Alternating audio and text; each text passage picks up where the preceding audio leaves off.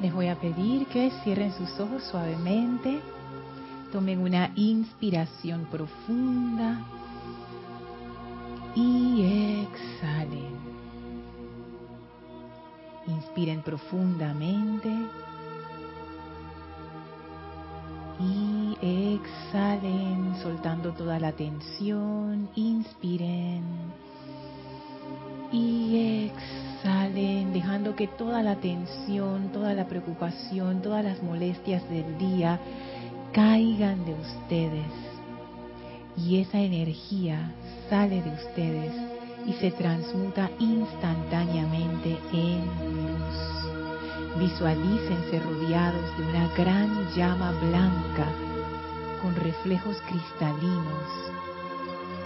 Esta es una llama de la ascensión, emanada desde el mismísimo corazón del amado Maestro Ascendido Serapis Bey. Visualicen al Maestro proyectando hacia ustedes esa maravillosa llama y cómo esa llama succiona de su cuerpo físico toda la discordia y la transmuta en perfección.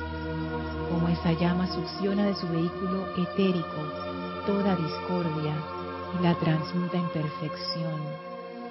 Visualicen y sientan como esa llama succiona de su vehículo emocional toda la discordia y la transmuta en perfección.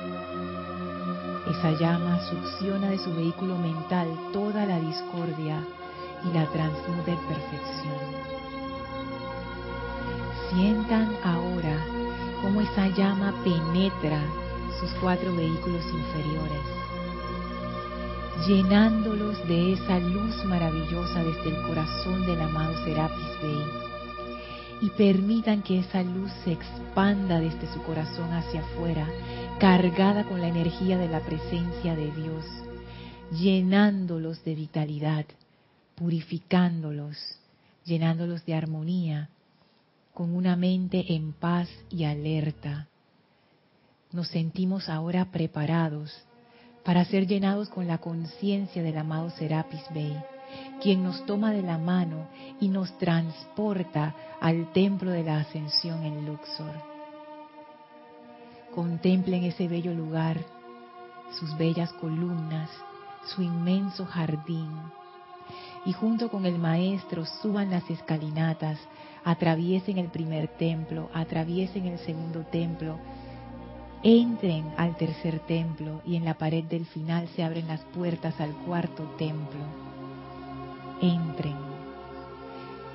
Y las puertas se cierran tras nosotros, quedando en ese entorno blancos sin paredes, sin límites, llenos de la llama de la ascensión.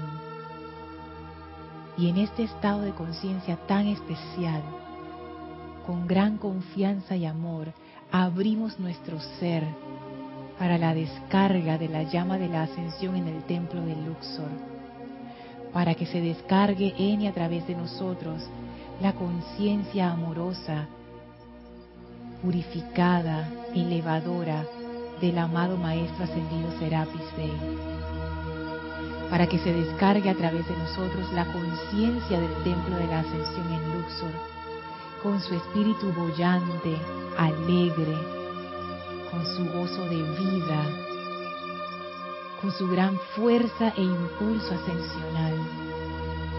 Y vamos a permanecer dentro de esta conciencia que es la conciencia de toda la hermandad de Luxor, que es la conciencia de la llama, que es la conciencia del Maestro y de la gran hermandad blanca mientras dura esta clase, las corrientes purificadoras y elevadoras de Dios en, a través y alrededor de nosotros. Le damos las gracias a la presencia de Dios y a todos los seres de luz por esta gran asistencia, oportunidad y privilegio. Tomamos una inspiración profunda. Exhalamos y abrimos nuestros ojos. Bienvenidos sean todos a este su espacio, Maestros de la Energía y Vibración. Bienvenida Elma, bienvenida Guiomar. Gracias Gaby e Isa en cabina chat y cámara. Gracias a todos ustedes que están sintonizados a través de Serapis Bay Radio y Serapis Bay Televisión. Gracias Edith que está por allá atrás. La magna presencia yo soy en mí. Reconoce, saluda y bendice a la presencia yo soy en todos y cada uno de ustedes. Gracias por estar aquí, gracias por estar conectados y en unicidad eh, les recuerdo que estas clases son interactivas, por favor compartan sus preguntas, compartan sus consideraciones a través del chat Serapis Bay Radio por Skype y si estás escuchando la clase en diferido lo puedes hacer igual a través de mi correo electrónico lorna.serapisbay.com. Les recuerdo que este domingo hay transmisión de la llama de la ascensión. Así es que están invitados a partir de las 8 y 45 AM, hora de Panamá, este domingo 15 de abril. Servicio de transmisión de la llama de la ascensión, 8.45 AM, hora de Panamá. Una oportunidad para conectarnos con esa radiación del Templo de la Ascensión y de la Gran Hermandad de Luxor. Una radiación bien especial que de verdad que sirve mucho en la vida diaria sobre todo cuando uno está decaído o cuando uno siente que como que está enfrentando muchos obstáculos. Esa energía de la hermandad de Luxor y de Serapis Bay es una energía que va y rompe con eso, pero no rompe de una forma agresiva, ni rompe tampoco de una forma discordante, sino que te da a ti la claridad para que tú veas y tú te das cuenta que esos obstáculos en realidad no son obstáculos y tú apartas eso con tu mano con gran confianza, o sea, te hace a ti poderoso. Y dentro de ese poder que te da la claridad, que te da esa llama, ese estado de conciencia claro, bollante y ascensional, tú puedes hacer de frente a lo que sea. Así es que ojalá puedan eh, conectarse con nosotros y compartir ese estado de conciencia en esos eh, ceremoniales de transmisión de la llama, el chat abre más temprano que la transmisión. Así es que a partir de las ocho y media estará el chat abierto para recibir todos sus reportes de sintonía que son muy importantes eh, para nosotros, porque así sabemos eh, no solamente si la comunidad está conectándose, sino más bien si hay personas nuevas, por ejemplo, o si hay Ah, no, sé, tantas cosas que, aprendemos de esa lista de conectados que nos dan a nosotros como esa realimentación. Y por eso es importante, aunque no la leemos, es importante para nuestros registros, para poder nosotros seguir haciendo un buen trabajo o un mejor trabajo con sus comentarios también. Así es que muchísimas gracias por eso. El mindo hay que sentar más adelante. No, eso es de, de Gaby. Gaby, ¿podemos mover eso? Ok. Bueno, esta clase... Gracias. Ahí vieron un cachito de, de la colita de, cabello de Gaby. Gracias. Eh, en esta clase quiero compartirles algo que de todas estas consideraciones a lo largo de la semana que he estado teniendo con respecto a lo de la confianza y el amor y lo de la gracia. No sé si tienen algún comentario con respecto a eso. ¿No? Bueno, es que esta es una de estas cuestiones que hay que dejar que se, ¿cómo que se marine. Hay que dejar que se marine y poco a poco uno como que va reflexionando y va, va percibiéndolo. Y es muy interesante porque de verdad que yo siento que para mí se abrió un sendero que yo no, yo no conocía y estaba allí. Y es un sendero distinto. Y lo digo porque cada época tiene su sendero. Y ahora que estamos en la dispensación de séptimo rayo, yo no me imaginaba cuál iba a ser el sendero. Y esto, bueno, esto es una elucubración mía. Pienso que el sendero puede ser el sendero de gracia, que es el sendero del fuego violeta, que es un sendero de amor transmutador y liberador donde el componente de amor es el componente principal. Sí, Elmi. Es que ese sendero de gracia es como más tangible, Lorna. Se vive más y se vive más y se ve más en ese sendero. ¿Por qué sientes que es más tangible? Es más tangible porque eso es lo que tú sientes, eso es lo que tú vives internamente. Ese es el reconocimiento que tú sabes que no estás sola, que tú sabes que tienes fuerzas divinas que están detrás de ti y no te van a dejar sola. Y te impulsan que sigas adelante, no importa el obstáculo, pero ellos están ahí y dándote vida para que tú sigas. Oye, Elma, qué buen resumen, qué buena síntesis. Es, es así. Por eso es que es más tangible. Sabes que yo no lo había visto de esa manera. Qué, qué buena, qué buena consideración, porque tú lo sientes. Es una experiencia interna.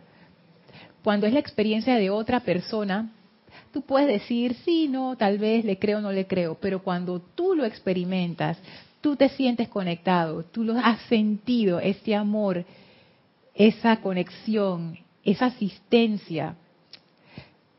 Si los otros no te creen, allá los otros. Porque ellos se lo pierden. Ellos se lo pierden, porque tú tienes la conexión, y eso es lo que hace la conexión de gracia. Y por eso es que decía el Maestro Ascendido Jesús que esa gracia inspira a otros, porque la persona que está en estado de gracia está conectada internamente, y eso es lo que irradia. No depende de de los estímulos externos, no depende del entusiasmo de los demás para entusiasmarse ella, es al revés. Ella está tan conectada que esa conexión entusiasma a otros, porque ya ella está entusiasmada. Y recuerdo eh, que una persona una vez comentó que entusiasmo viene de Enzeus, que significa Dios adentro. O sea, que tú tienes a Dios adentro, ese es el entusiasmo. Y a mí me parece que esa es una palabra muy especial, sobre todo que es parte de esta dispensación, que los maestros hablan del entusiasmo, es que tú estás encendido por dentro. Pero ¿qué es lo que te está encendiendo? La conexión, la conexión con esa presencia de vida que llamamos Dios, pero que se puede llamar de tantas maneras y que a lo largo de los siglos los humanos los hemos llamado de tantas formas diferentes, pero es la misma presencia, la misma fuerza, la misma energía que siempre está allí para todos y para todo. Entonces, eso, eso a mí me, me parece maravilloso porque, y repito nuevamente, esto es una consideración individual, no es que sea así, estoy segura que hay muchas maneras de verlo, pero con la forma en que lo estoy viendo ahora siento que como que estoy comenzando a comprender de qué se trata esta dispensación del Maestro Ascendido Saint Germain. Y es a través de la gracia, a través de esa conexión interna. Por eso entiendo ahora por qué el maestro lo primero que trajo fue el conocimiento de la presencia de Dios yo soy. Y todos los libros, por lo menos todo lo que escribe el amado Saint Germain, él siempre mete su presencia yo soy ahí. y él lo dice, sin ese conocimiento no hay esperanza para la humanidad. Y puede eso parecer poético, pero en realidad no lo es. Es bien, bien literal. Porque si tú no conectas adentro, podemos tener todos los avances tecnológicos, todas las maravillas económicas y al final vamos a seguir siendo gente triste, sola y con vacíos internos, porque no hay esa conexión interna que nos permite trascender la conciencia limitada.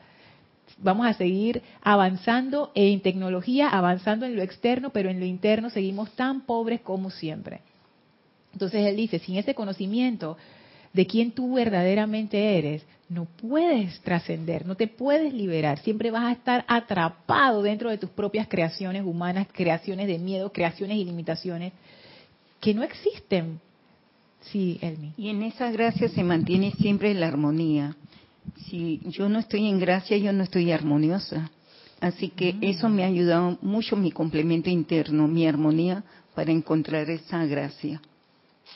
Es una consideración muy interesante, fíjate. Tampoco había hecho esa relación. Armonía y gracia. Guiomar. No, tal, vez lo, más difícil es mantener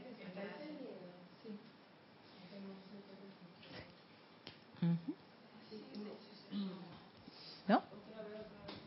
Que digo que a lo mejor lo más difícil mm, es mantener esa gracia, sobre todo acá, en donde vivimos sumergidos en, en tantas discordias, ¿no?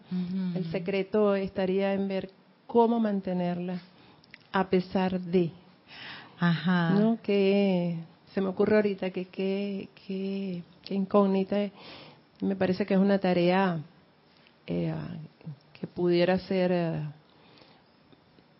complicada, ¿no? Porque estás metida, sumergida acá en, en tantas turbulencia, vamos a decirlo.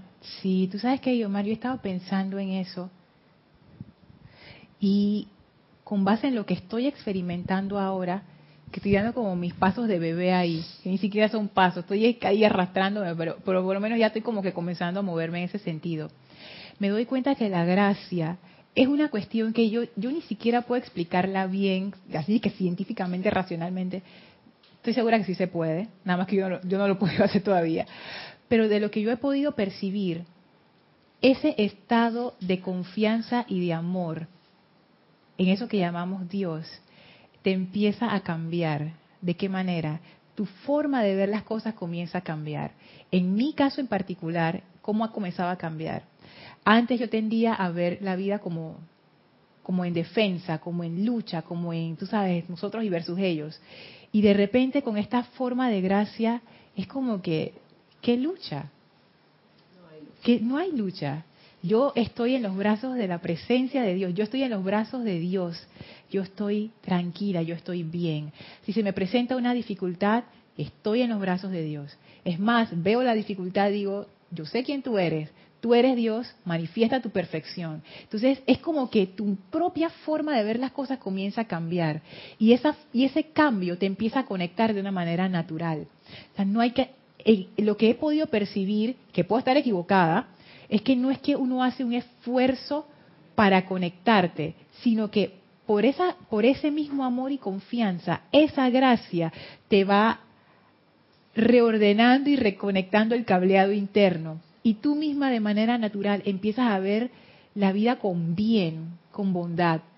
Porque como tú reconoces el bien en todo, tú empiezas a ver el bien en todo y ya eso es otra cosa. Entonces tú entras como en otra en otra faceta de la ley que es casualmente de lo que vamos a hablar hoy. Casualmente de lo que vamos a hablar hoy. Fíjense que, ¿había algo acá? ok. Em, fíjense que quiero traerles un discurso que ya hemos visto en esta clase del diario del Cuenta de la Libertad de Jesús, que está en el capítulo 34, que se llama Ser leal a Dios para manifestar su todo poder en tu esfera de actividad. Y en la página 51 él empieza a hablar acerca de la lealtad. Y cuando yo volví a leerlo, ahora que mi conciencia está siendo imbuida con eso de la confianza, el amor y la gracia, comprendí mejor lo que el maestro quiso decir aquí y me, y me puso a reflexionar una serie de cosas interesantes que es lo que quiero compartir. Dice así el maestro, la lealtad se erige sobre el amor, el, el maestro ascendido Jesús. El amor se desarrolla mediante la contemplación de los dones, bendiciones y bondades de la vida que emanan de un benefactor, sea humano o divino. Esto es lo primero que quiero traer, porque en la clase anterior eh, Elma hizo el comentario que la forma de conectarte con Dios es, bueno, amarlo sin esperar nada a cambio. Y eso es correcto, eso es el ideal, eso es como la manera más alta de conexión, siento yo. Cuando tú amas a ese nivel, wow, es maravilloso. Sin embargo, también habemos gente como yo, que estamos con el nivel más abajo, y entonces, ¿cómo tú aprendes a amar? Porque eso es una pregunta válida.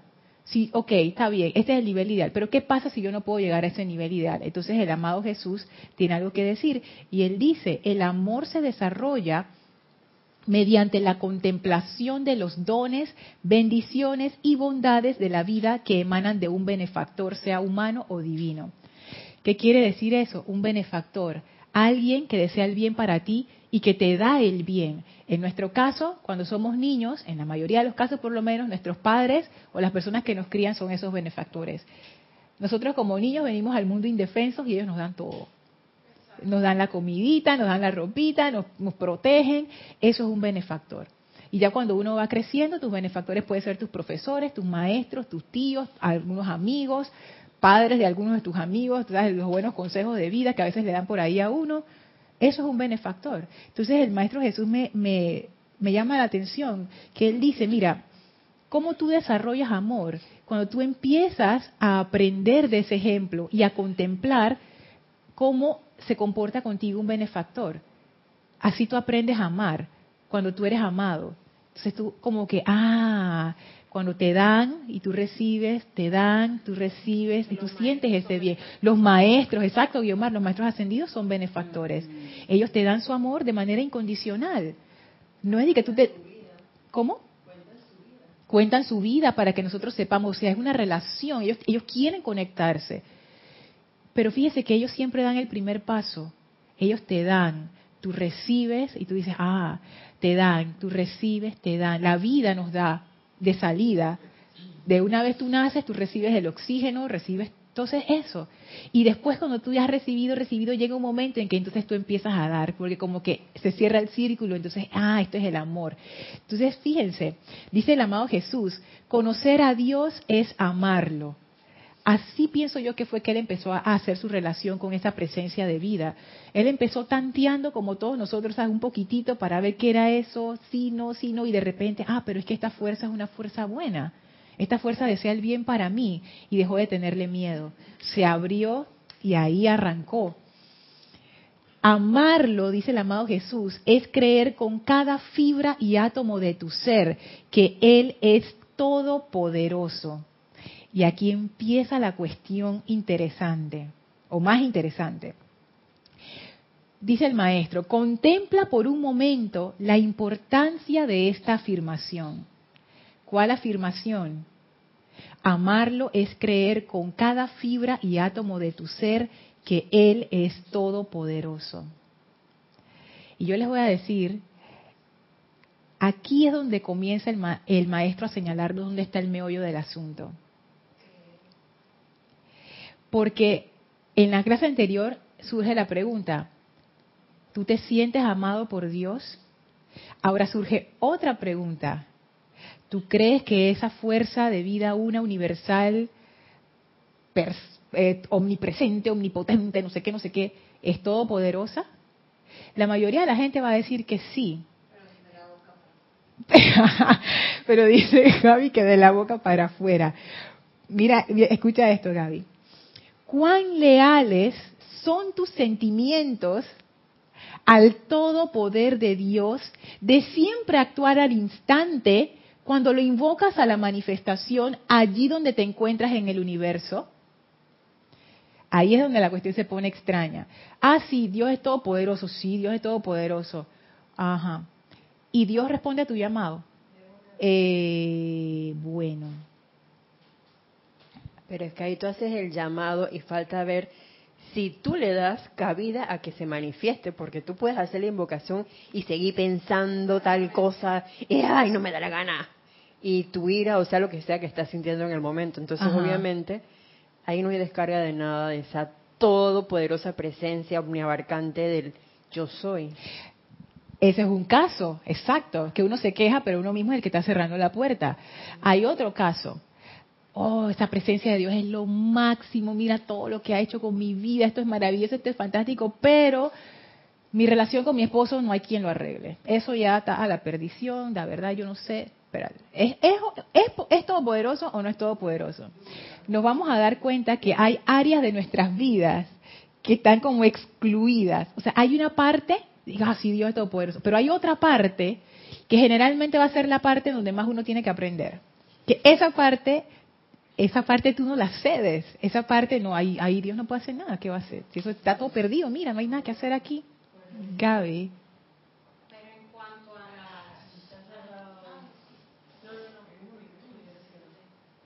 Acuérdate de ponértelo frente. Gracias. Tú sabes que hablando de... Así, Gaby.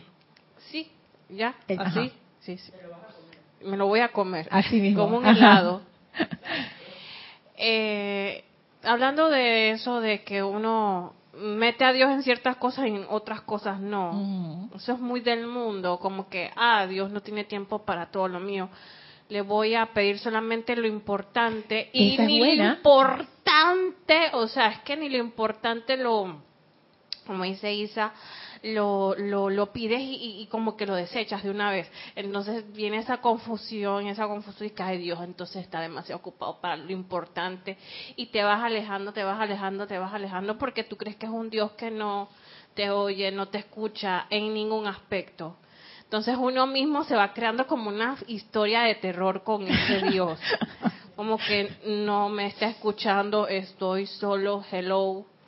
Como que solo en el espacio y, y ahí sí, ya, llega la catombe. Y fíjate que acabas de decir algo muy, muy clave, que es, al final tú te vas apartando porque sientes que no te están escuchando, que no te están respondiendo, y quizás tú sabes que mis cosas no son realmente importantes. ¿Cómo le voy a estar pidiendo a Dios esas tonterías? Tú sabes que mejor me quedo por acá, por acá, por acá. Te vas aislando, te vas quedando en la soledad. El estado de gracia es un estado de conexión. Es al contrario, tú estás conectado con esa presencia. Edith. Yo no creo. Ocho. Nosotros queremos, decimos creer, decimos creer. Hablo de manera personal. ¿Por qué? Porque yo, cre yo quiero que sí se arreglen cosas a mi manera y escojo, que es lo que están diciendo aquí, en qué cosas inmiscuyo o creo en la presencia y en cuáles no. Así que, en definitiva, no creo. Porque si estuviera yo 100% segura de esa presencia, es actuar a la libre, sin impedimentos, sin duda, sin escogencia, simplemente me doy. Sí, está que eso, eso es tan acertado, tan atinado, porque si tú tienes confianza con alguien, si tú, pero, confianza de verdad, y esa persona Bien, yo he tenido situaciones así y he tenido también, por ejemplo, una amiga que cuando ella se va de viajes, ella me, como vivimos en, el mismo edificio, ella me da la llave de su apartamento. Así, ¿ves? Ahí está la llave por cualquier cosa, chao, me voy, bye. Total confianza. Ella no está pensando de que Lorna se va a meter en la noche a llevarse las ollas y, y, tú sabes la platita que tengo por ahí. Nada que ver. Ella está como quien dice, y a, veces yo la tengo que llamar y que, ve a buscar tu juego de llave, ve a buscar tu juego de llave. Hace una semana que regresaste no las venía a buscar, entonces es al revés. Total confianza. Si yo hago eso con ella y le digo aquí están las llaves por cualquier cosa y me voy, yo no estoy pensando en la mitad de la noche de que qué es lo que va a hacer, no sé qué. Ey, tú quieres entrar, entra, tú quieres usar, coge, si se te acabó la, cuestión, anda a, la, azúcar, la leche, lo que sea, anda a buscarlo a mi casa, ya llévatelo. Tranquila.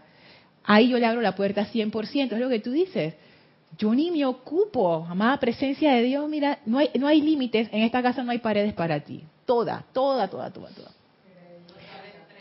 Total entrega. Porque no tienes miedo, porque confías, porque verdaderamente confías. Solo que falta ver, porque puede ser que tú confíes, pero tú te quedes sin hacer nada. ¿En qué sentido? Así porque la presencia yo soy sabe que eh, a mí me hace falta tal cosa. Entonces tú dices que en vez de ir a pedirlo, como tú dices, me meto en la casa de mi amigo porque se me acabó la leche, a la presencia sabe que se me acabó la leche, así que por algún lugar viene la leche. y me quedo ahí que pasmado. Sí, entonces requiere movimiento, hay una actividad de amor. Eso es importante, es importante eso también. Así es que, y con, y con lo que decía Edith y este comentario, a mí me ha llevado incluso a reflexionar la forma en que yo hago mis decretos y mis peticiones, porque todos tenemos peticiones y cosas que uno pide, lo que tú acabas de decir, a nivel, ajá, a nivel individual, a nivel grupal, etcétera. Y ponte que antes yo, es más, esa fue una petición que elevamos aquí grupalmente de invocar la purificación, no sé si lo recuerdan, la purificación de los vehículos sin necesidad de sufrimiento. Entonces, consciente, purificación consciente sin necesidad de sufrimiento. Y ahora que ha avanzado el año y que yo he venido reflexionando acerca del fuego violeta, y yo como parte de mi aplicación, yo hago esa petición de, de la purificación. Antes yo la estaba haciendo Amada presencia de Dios, yo soy, pido la purificación de la totalidad de mi corriente de vida, de aquí para atrás hasta el inicio de los tiempos, mediante el fuego violeta, sin necesidad de sufrimiento. Pero ahora yo me doy cuenta, pero ¿cuál es tu miedo, Lorna? Si el fuego violeta sabe lo que tiene que hacer y lo va a hacer bien, porque ahora he empezado a sentir esa confianza a Dios. Tú sabes qué, haz lo que tú tengas que hacer, yo confío en ti. Con, sin, ay no me importa, coge la llave, dale Amada presencia de Dios, yo soy, pido la purificación total de mi corriente de vida mediante el fuego violeta de amor transmutador. Ya, se acabó. Hay veces que, yo antes pedía, disque, que ama presencia de Dios, yo soy, haz esto, en orden divino, a la manera de los maestros ascendidos, con amor, no sé qué, no sé qué, no sé qué, no sé qué, puras cláusulas de seguridad para mí, para que tú sabes, no que todo fuera en armonía, pero de, de que no me pase nada a mí, y que todo sea, tú sabes, que en orden divino, pero en ese orden divino me doy cuenta que qué era lo que estaba metido, el miedo y la desconfianza. Pero claro, tenía que ser así, si yo ni confío Ajá. Y tenía que ser así porque yo no confiaba realmente, porque yo no había hecho esa conexión. Pero ahora que estoy empezando a hacer la conexión, amada presencia de Dios yo soy, te invoco a la acción para resolver esta situación. Ya. Tú sabes, tú sabes la mejor forma de hacerlo. Yo no tengo miedo a, a, las cosas que tú vayas a hacer, ni que se va a mover el piso, ni que se va a mover. Lo que sea que vaya a pasar, yo confío en ti. Y eso me ha hecho para, por lo menos a mí, una gran diferencia. Gaby Elma.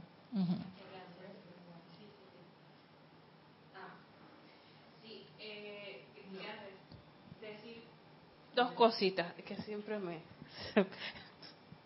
siempre me, se me enreda la cosa oye este el barquillo barquillo no esas no son las cositas a ver a ver Oye, sí, sí, sí, vamos a ponernos serio.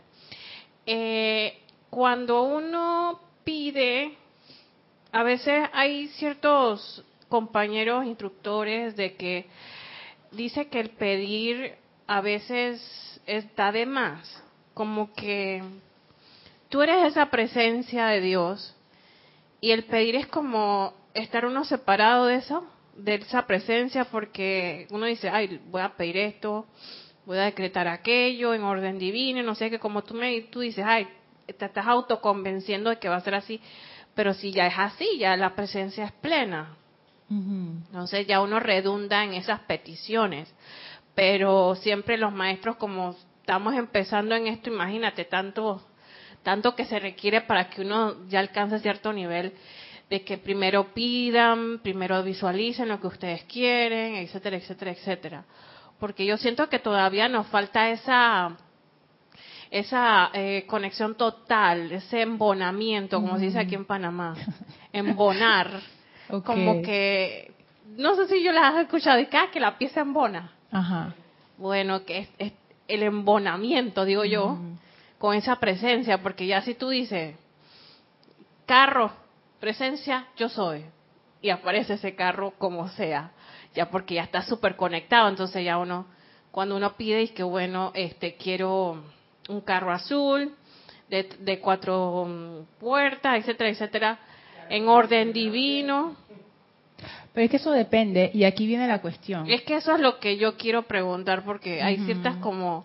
Fíjate que eso que, que, que realmente no necesitamos nada y que pedir no es necesario, yo también he pasado por esas preguntas y yo realmente no te puedo decir que yo sé la respuesta.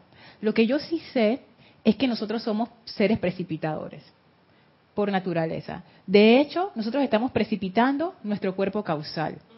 ¿Y qué es eso de que precipitando el cuerpo causal? Nada, pues que tú precipitas tus dones y las virtudes, todo lo que tú has acumulado. Eso no es nada del otro mundo. Ponte que tú tienes un momentum de carpintería y tú haces cositas de carpintería, ya tú estás precipitando virtudes y dones. Eh, momentum de amor, momentum de iluminación, es, es, eso. O sea, tú estás trayendo a la forma tus ideas, se te ocurre un proyecto, se te ocurre una idea, o sea, nosotros siempre estamos precipitando, nosotros somos esa esencia precipitadora. Así es que bueno, y lo otro es, que yo también me hacía mucho esa pregunta cuando, cuando hacía mis peticiones, bueno, ¿lo pido detallado o lo pido qué? y, yo lo que he llegado es como este equilibrio en donde yo me concentro en el qué yo necesito y el cómo que el universo se encargue. Es, él, él, sabe cómo. Pero entonces ahí viene la cuestión. ¿Cómo yo sé hasta dónde llega el qué y dónde comienza el cómo? Entonces ahí es, es la parte donde yo te digo que no siempre yo, yo no te pudiera dar que la receta. Por ejemplo, si yo necesito un carro, porque eso es, lo, eso es lo que yo necesito. ¿Qué necesito? Carro. ¿Cómo me lo vas a dar? Yo no sé. Encárgate tú. Y tú pides el carro y lo pides suficientemente concreto. ¿Por qué? Porque imagínate que tú tengas una... A ver, la energía se precipita como lo que tú piensas y lo que tú sientes, eso traes a la forma. Pero si tu pensamiento es amorfo, lo que va a venir a la forma es amorfo.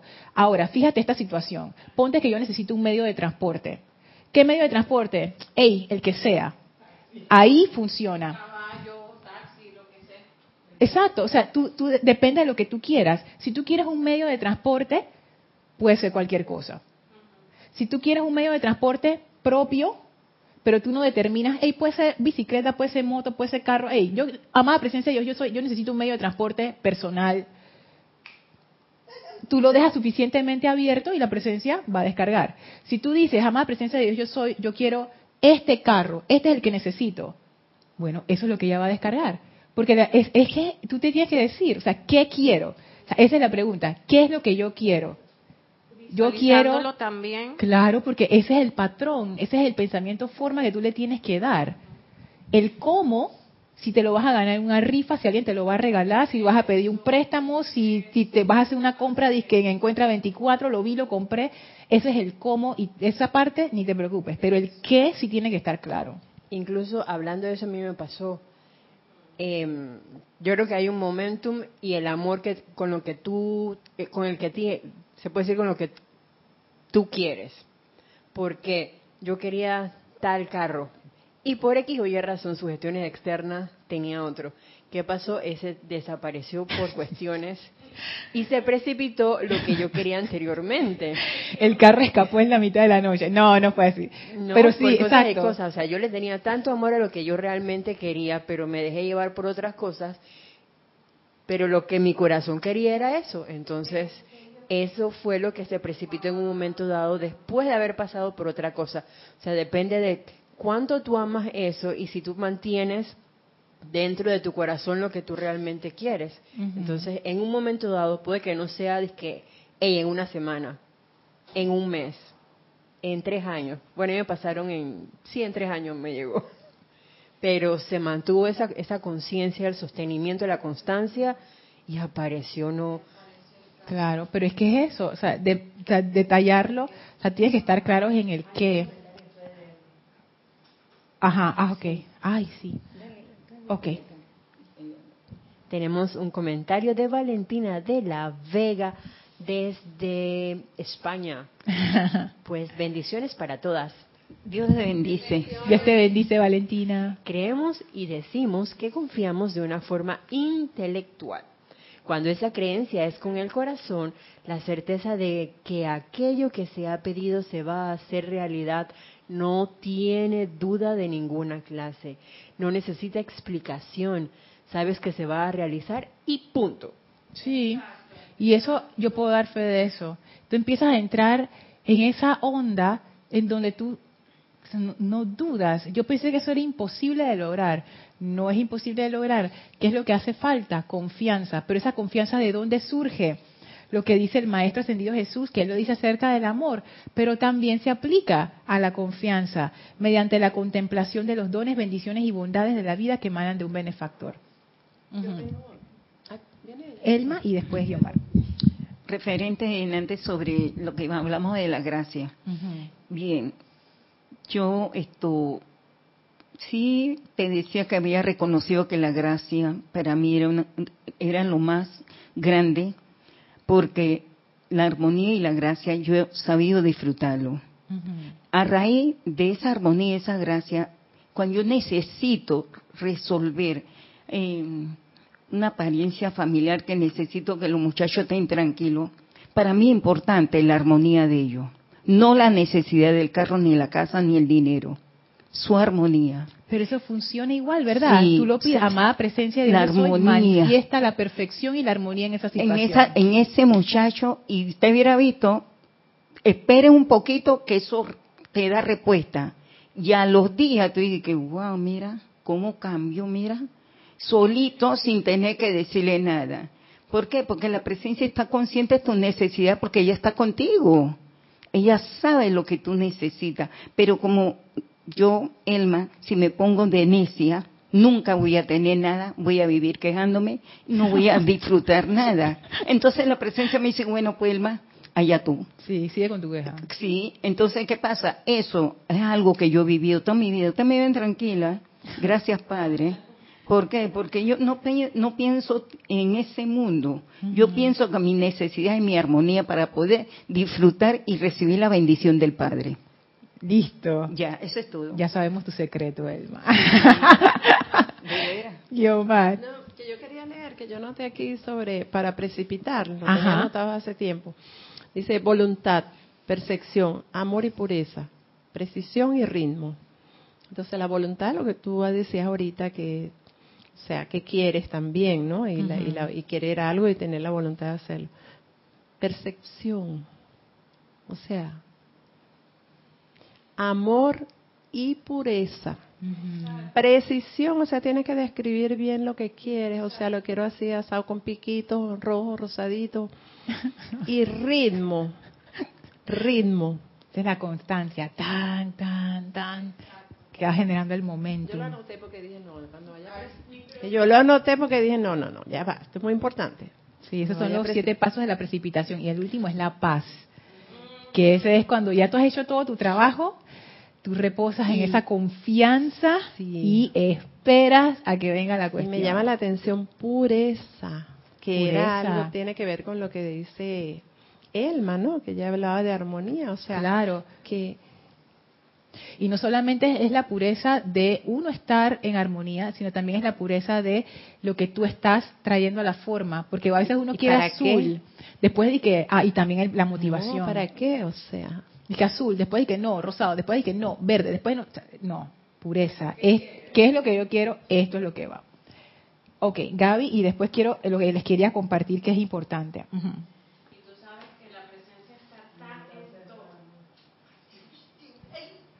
Dale, dale, Gaby, Gaby.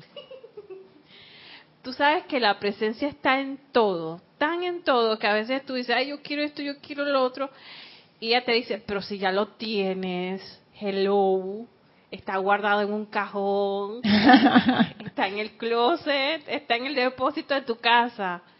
Y yo digo, oye, sí es verdad, ella está en todo, o sea, no podemos decir de que es un Dios separado de nosotros. No. Porque Él se comporta como realmente nuestro Padre. Él nos recoge la, la comidita, Él, nos, él nos, nos duerme, nos mima cuando dormimos. O sea, es un, es un papá es una mamá. Y yo a veces pienso, gracias Padre por tener el conocimiento y por tantos años dándole, dándole, dándole, dándole hasta que entendí que Él está conmigo y que yo soy Él y eso yo soy su creación. ¿Cómo voy a estar separada de mi papá creador, del que me hizo? Y realmente tenemos la osadía de pensar, "Chucho, Dios a mí no me quiere, está muy ocupado, no soy nadie para él, soy muy poquita cosa. Ey, llama a Violeta con eso. No, pero eso es así hasta que uno empieza a comprobar que no es así. Pero si no hay esa comprobación, no, o sea, no- nunca se desarrolla ni el amor ni la confianza. Entonces, esto que, que les quiero compartir me pareció que es importante porque tiene que ver precisamente con lo que dice el amado Jesús. Cuán leales son tus sentimientos al todo poder de Dios, de siempre actuar al instante cuando lo invocas a la manifestación allí donde te encuentras en el universo, en el universo. Y dice el maestro, no es la conciencia tímida, incierta, ni levemente esperanzada la que racionaliza con las apariencias, la que indica lealtad a la fe iluminada en Dios para manifestar perfección al instante. Fíjense. Ajá. Dice, ¿cuáles, cuán leales son tus sentimientos al todo poder de Dios de siempre actuar al instante cuando lo invocas a la manifestación allí donde te encuentras en el universo? No es la conciencia tímida, incierta, ni levemente esperanzada la que racionaliza con las apariencias, la que indica lealtad a la fe iluminada en Dios para manifestar perfección al instante. Es más bien la conciencia que cree que la naturaleza de Dios consiste en dar toda cosa buena y perfecta a sus creaciones. a los hijos de su seno, que fueron exteriorizados por él con amor, a fin de multiplicar su propia divinidad y aumentar los centros a través de los cuales la perfección pudiera exteriorizarse. El Maestro Ascendido Jesús eh, lo dice clarito, ¿tú crees que Dios es todopoderoso? Él dice, no es una conciencia incierta, incierta, o sea, no sé lo que va a pasar, tímida, ay, me tiro o no me tiro. Y la otra dice, levemente esperanzada. Y me acuerdo en la clase del miércoles de Kira que ella hablaba de ver el bien en toda situación. Y hasta ese momento mi forma de ver el bien cuál era, cuando me está pasando algo discordante y haciendo uso de la, de la aplicación que todo mal tiene un bien oculto. Dice, ay, bueno, voy a, es como tienes un pan todo quemado y vas a raspar para ver, que voy a encontrar la parte que no está quemadita. Dice, ay, bueno, esta situación es un desastre, pero voy a buscar el bien, pues voy a buscar el bien para ver si lo encuentro por ahí. No, no, no, no, es al revés esta situación es el bien y yo invoco ese bien a que se manifieste aquí. O sea, yo estoy viendo a través del disfraz de la discordia, pero estoy viendo el bien porque eso es todo lo que hay y es todo lo que es. Lo único que existe es esa, esa fuerza universal, en todo y en todos, tanto en la armonía como en la discordia. Es la misma fuerza que está mal calificada, eso es otra cosa pero dentro de esa situación que uno cree que es una situación horrible, espantosa, asquerosa, mala, fea, ahí está la presencia de Dios. Y ese es el poder de la llama de la resurrección. Y tú puedes invocar a esa presencia de Dios a que salga de esa apariencia y manifieste su perfección. Eso es un estado de conciencia totalmente distinto. Es un estado de conciencia que en verdad es todopoderoso es todopoderoso porque tú invocas esa perfección. No es que ves el bien dentro de esa situación, es que eso es el bien. Es que eso es el bien. Eso es el bien. Y yo exijo que ese bien se manifieste. Y tú puedes hacer eso. Tú puedes hacer eso. ¿Por qué lo puedes hacer? Porque yo soy ese bien. Esa fuerza que está ahí y yo, yo soy. Es la misma energía. Por eso es que yo puedo comandar esa energía, porque yo soy esa energía. Entonces, desde ese estado de conciencia, yo he empezado a experimentar y a saborear algo de lo que dice el amado Jesús, que cuando él se encontraba con una de esas situaciones, él no se echaba para atrás. Y eso no es que él nació así, eso se lo enseñó la Madre María. Eso él lo aprendió como nos toca aprenderlo a nosotros. Y él cuando se encontraba en una de esas situaciones, él decía, yo sé quién tú eres, y es más, ven acá que te voy a invocar a la perfección la situación daba la vuelta. Pero eso es lo que hace una conciencia que está anclada en el todo poder de Dios. No porque te echaron el cuento, sino porque tú lo has experimentado, tú conoces esa fuerza, tú sabes con qué estás lidiando, tú eres esa fuerza. Tú puedes comandar esa fuerza. Pero, Jesús no sacaba, bueno, cuando tenían lo, que llamaba los demonios y tenía entonces los sacaba fuera del cuerpo de las personas. Sacaba eso malo que tenía la persona fuera, que lo llamaban demonio, y cuando los cerdos salieron. Entonces, no es un poquito como contradictorio porque eh, de que eso salga de donde está la situación. Casualmente, eso era lo que les venía a explicar con un diagrama que tengo aquí que no he terminado de hacer. No sé, Isa, si, si puedo. ¿Sí? Ok.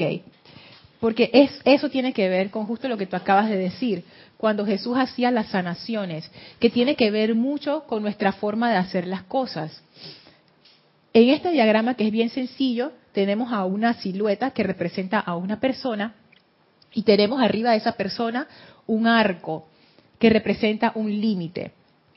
Arriba de ese arco hay una, hay una luz radiante y arriba está la palabra Cristo, que representa esa conciencia crística. Perdón. Gracias. Y acá abajo del arco es la conciencia eh, inferior humana de todos los días. No, estoy bien, estoy bien, gracias. Me lo va a pasar y que... Ese, es un mal hábito, perdón, perdón, estoy tan acostumbrada a tener esta apariencia, algún día me lo voy a quitar. Bueno, entonces la persona está acá, y estos somos nosotros. ¿Qué es lo que ocurre?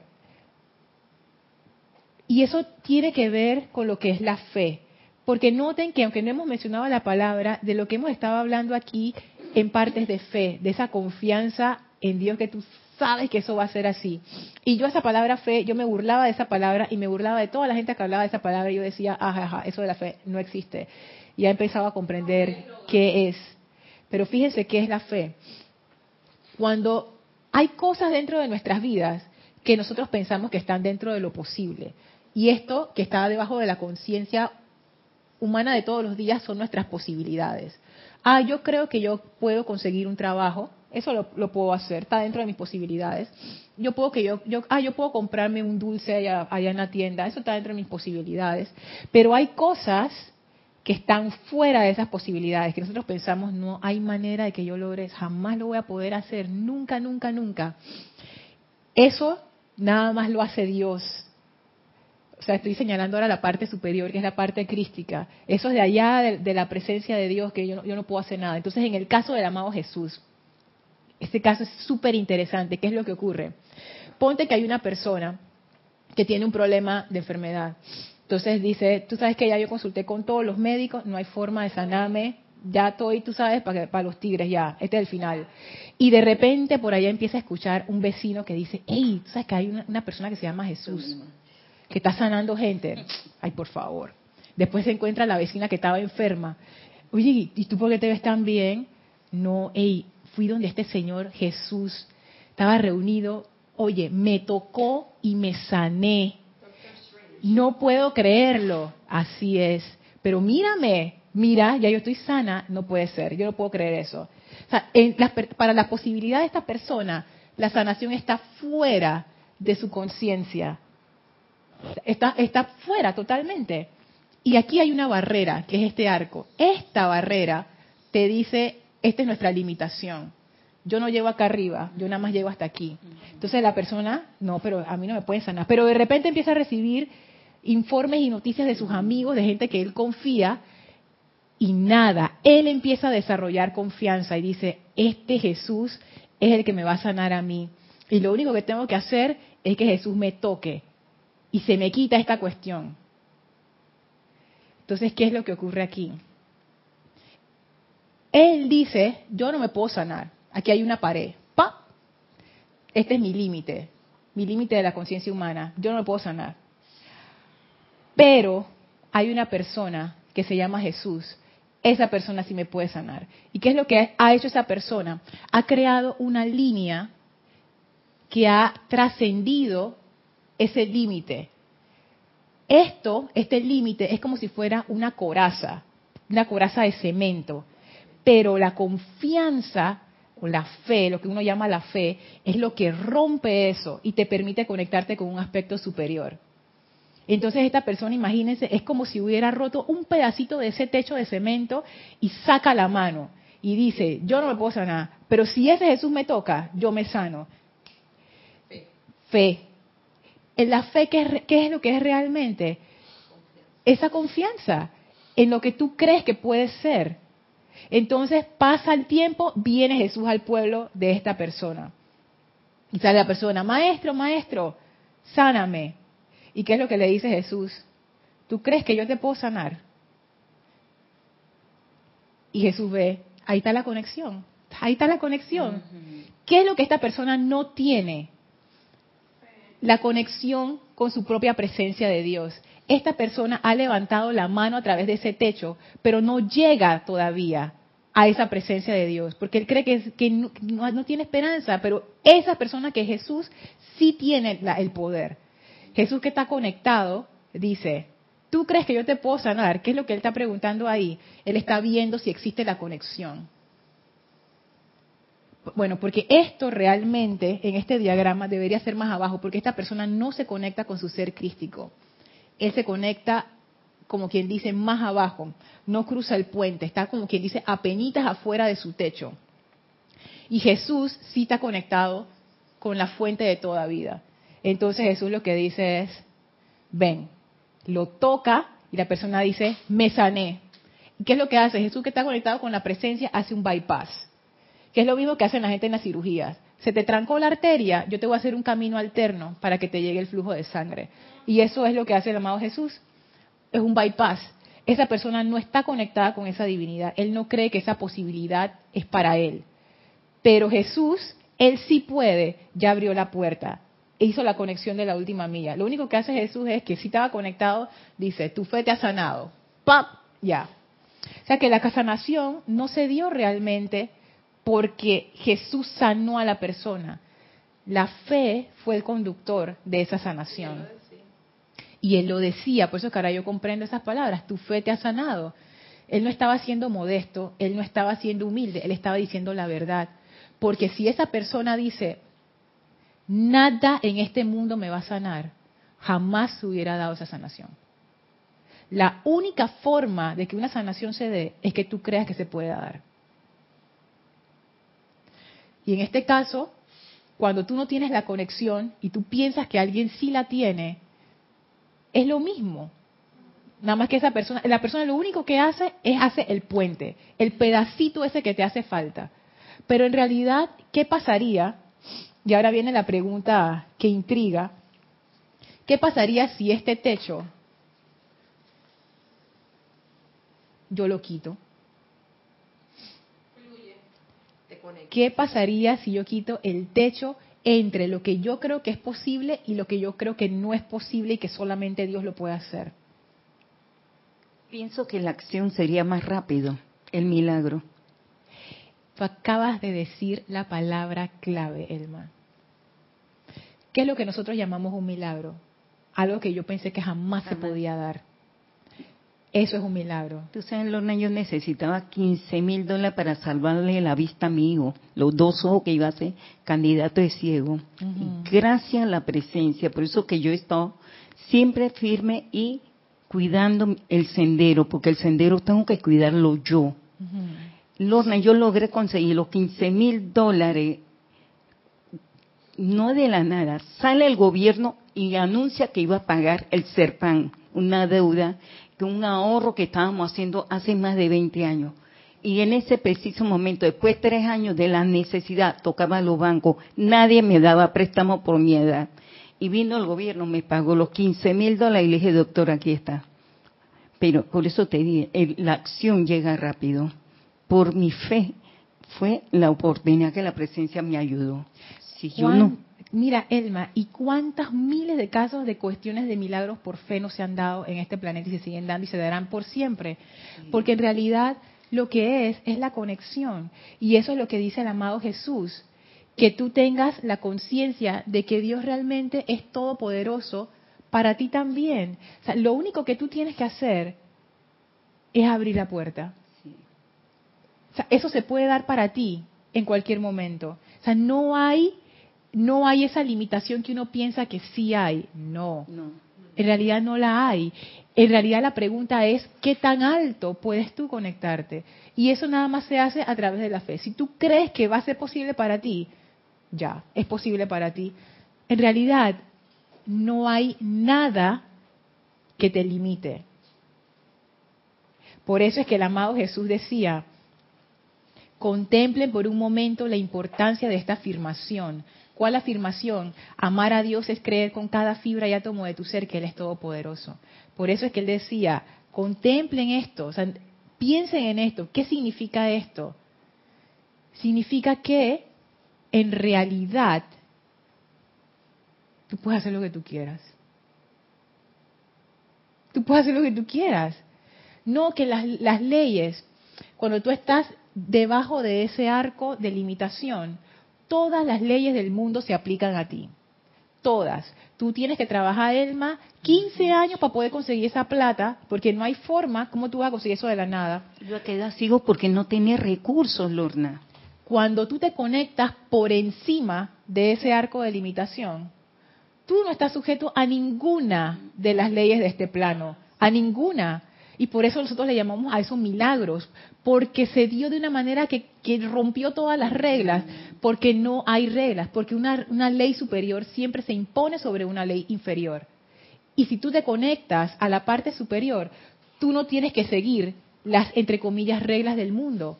Lo que tú pides puede venir por descarga directa, sin necesidad de pasar por todas las cosas que el resto de la gente pasa. ¿Cuál es la clave? La fe. ¿Qué es la fe? Amor y confianza.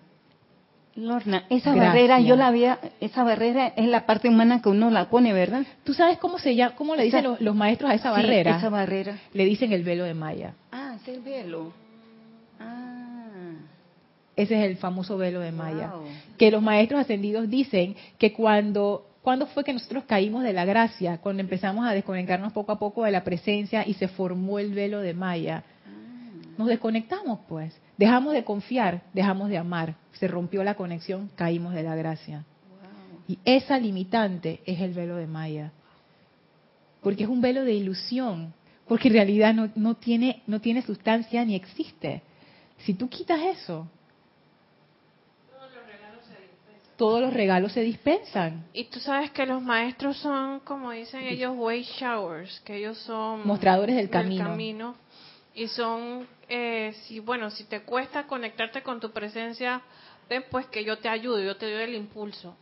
Pero a veces nosotros y que, ay, maestro San Germain, y nosotros no nos concentramos en nuestra propia presencia ellos quieren que uno también haga el ejercicio y uno esté con uno mismo. Por eso es que el Maestro Ascendido Jesús se tuvo que retirar, porque él se dio cuenta que sus, eh, que sus discípulos no estaban haciendo la conexión, no estaban cayendo en estado de gracia, lo que estaban era dependiendo de él.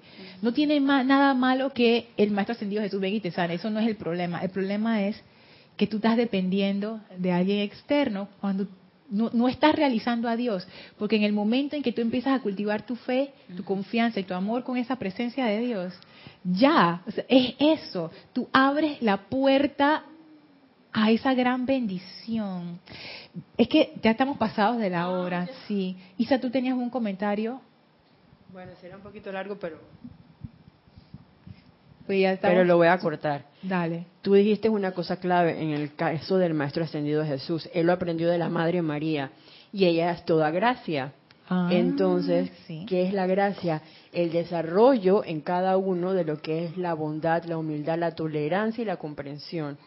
Una vez tú tienes eso y estás en paz y eh, recibiendo ese amor, entonces tú haces la conexión consciente pero eso lo aprendió de otra persona, tuvo el ejemplo, que en el caso de los discípulos no pasó. Teniendo el ejemplo. Exacto. Es interesante, como él sí pudo y ellos no. Pero bueno, cada quien tiene su forma y su tiempo para aprender.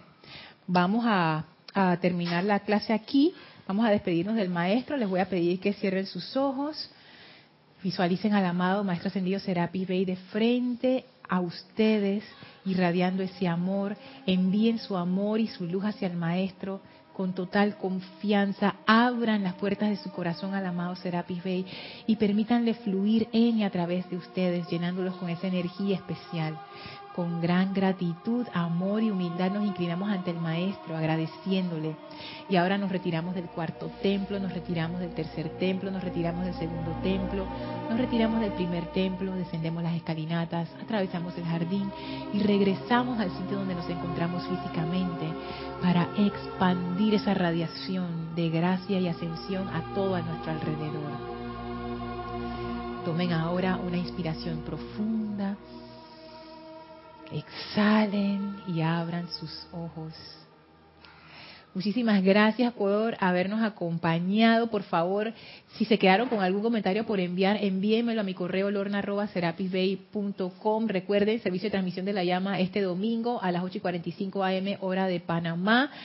Eh, yo soy Lorna Sánchez, esto fue Maestra de la Energía Vibración. Deseo para todos ustedes la gracia de Dios. Mil bendiciones. Gracias. gracias.